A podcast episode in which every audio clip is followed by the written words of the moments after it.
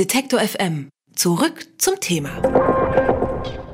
Bisher ist die übliche Vorgehensweise nach Operationen so. Man wird operiert und danach fängt die Rehabilitation an. Am besten schon am ersten Tag nach der OP, damit man möglichst schnell wieder fit wird. Bis man aber wieder richtig fit ist, kann es manchmal mehrere Wochen dauern. Manchmal erholen sich Patienten oder Patientinnen gar nicht mehr komplett von einer OP. Um den Heilungsprozess zu verbessern, testen Ärzte nun ein neues Konzept, die Prähabilitation. Bereits vor der OP trainieren Patienten und Patientinnen ihre Muskeln, damit sie hinterher wieder schneller auf die Beine kommen. Wie so eine Prähabilitation aussieht und ob das bald fester Bestandteil der ärztlichen Behandlung sein wird, darüber spreche ich mit Freak Baumann. Er ist Leiter der Arbeitsgruppe Onkologische Bewegungsmedizin der Klinik für Innere Medizin der Universität Köln. Hallo, Herr Baumann. Hallo, ich grüße Sie. Wie kann man sich denn so eine Prähabilitation vorstellen? Ist das genau dasselbe wie die Reha hinterher, nur halt eben vorher? Gute Frage, ja, ähnlich, in der Tat. Also es ist tatsächlich so, dass ähm, die Inhalte, die wir auch in der Rehabilitation nutzen, also in Reha-Kliniken oder inzwischen auch in Akutkliniken, äh, dass diese auch schon vor Operation oder besser gesagt vor Beginn der medizinischen Therapie eingebunden werden, in der Tat. Ähm, und so können wir, und das ist unser Ziel auch, äh, die Patienten eben auf die medizinische Therapie hin vorbereiten, ähm, körperlich, im Übrigen aber auch psychisch. Und sie hinten raus mit einer, ich sage mal, besseren körperlichen wie aber auch psychischen Konstitution äh, wieder zu entlassen. Aber letztendlich sind es die gleichen Methoden oder ähnliche Methoden, die wir auch in der Rehabilitation anwenden, die inhaltlichen, die wir allerdings schon viel, viel früher anbringen. Genau. Prähabilitation ist ja noch ein relativ neues Konzept. Einige Studien sind mittlerweile aber schon durchgeführt worden.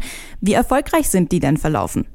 Äh, sehr erfolgreich. Also ähm, vielleicht mal kurz zum Begriff, die Prähabilitation, das sind zwei Begriffe, wo sich die Prävention und die Rehabilitation miteinander vermischen und tatsächlich die Patienten unmittelbar nach Diagnosestellung bis zum Beginn der medizinischen Therapie eben vorbereiten. Und wir äh, in dem Zuge dann ganz individuell äh, die Inhalte der Bewegungstherapie, also wir sprechen jetzt hier von den Aspekten der Bewegungstherapie, weil wir können durchaus auch durch Ernährungstherapie oder auch durch äh, psychoonkologische Intervention die Patienten also vor Beginn der medizinischen Therapie eben stabilisieren ähm, und dahingehend vorbereiten.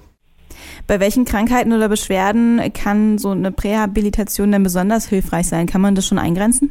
Also die Datenlage ist da jetzt gerade äh, am Anfang, äh, wie Sie auch gerade schon fragten, wie sehen die Studienlagen jetzt im Gesamten aus? Äh, wir sind da von den ersten Daten sehr überzeugt. Wir können jetzt hier noch nicht von einer wissenschaftlichen belegbaren Situation ausgehen. Wir haben ähm, recht gute oder verhältnismäßig gute Daten in der Orthopädie, wo beispielsweise Patienten, die sich auf eine Hüftoperation vorbereiten, äh, eben vorab in ein Krafttrainingsprogramm gehen, um eben diese Bereiche, die operiert werden, aufzutrainieren trainieren mit dem Ziel eben der geringeren OP-Komplikationen. Also die Daten sind wirklich ähm, signifikant, was wir ähnlich auch sehen können bei ähm, Lungenkrebspatienten, äh, dass die Vor-OP insbesondere durch ein Ausdauertraining auch auftrainiert werden die Vor-OP schon deutlich bessere Werte zeigen hinsichtlich der Fitness oder der, äh, der Ausdauerfitness insbesondere und zeigen hinten raus auch weniger Komplikationen durch die OP und können im Gesamten dann auch früher aus der stationären Situation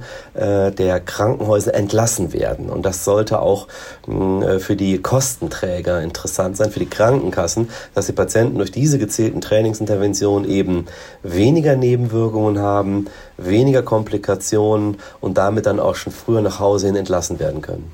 Sie haben jetzt körperliches Training beschrieben, haben vorhin aber auch schon gesagt, dass so eine Prähabilitation die Patienten auch ähm, psychisch besser auf die äh, OP vorbereiten kann. Inwiefern das denn? Ja, das ist so, dass jeder, der schon mal in einer Operation war, ähm, weiß, irgendwie, dass äh, so eine OP auch ein gewisser Druck und eine gewisse Unruhe auch birgt.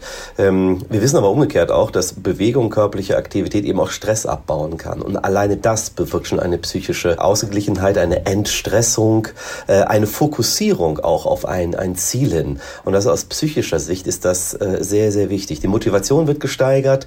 Ähm, es wird von Anfang an schon vor Operation sozusagen ein Fahrplan formuliert, was kommt alles auf mich zu, aus medizinischer Sicht, aber auch aus Ernährungs- und Bewegungstherapeutischer Sicht.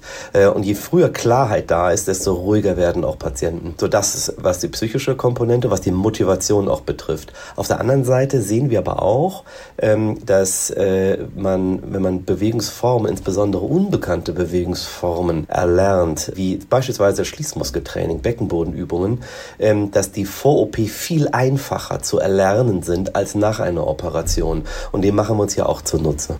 Jetzt sprechen wir ja über erkrankte Menschen. Klar, wer gesund ist, muss nicht operiert werden.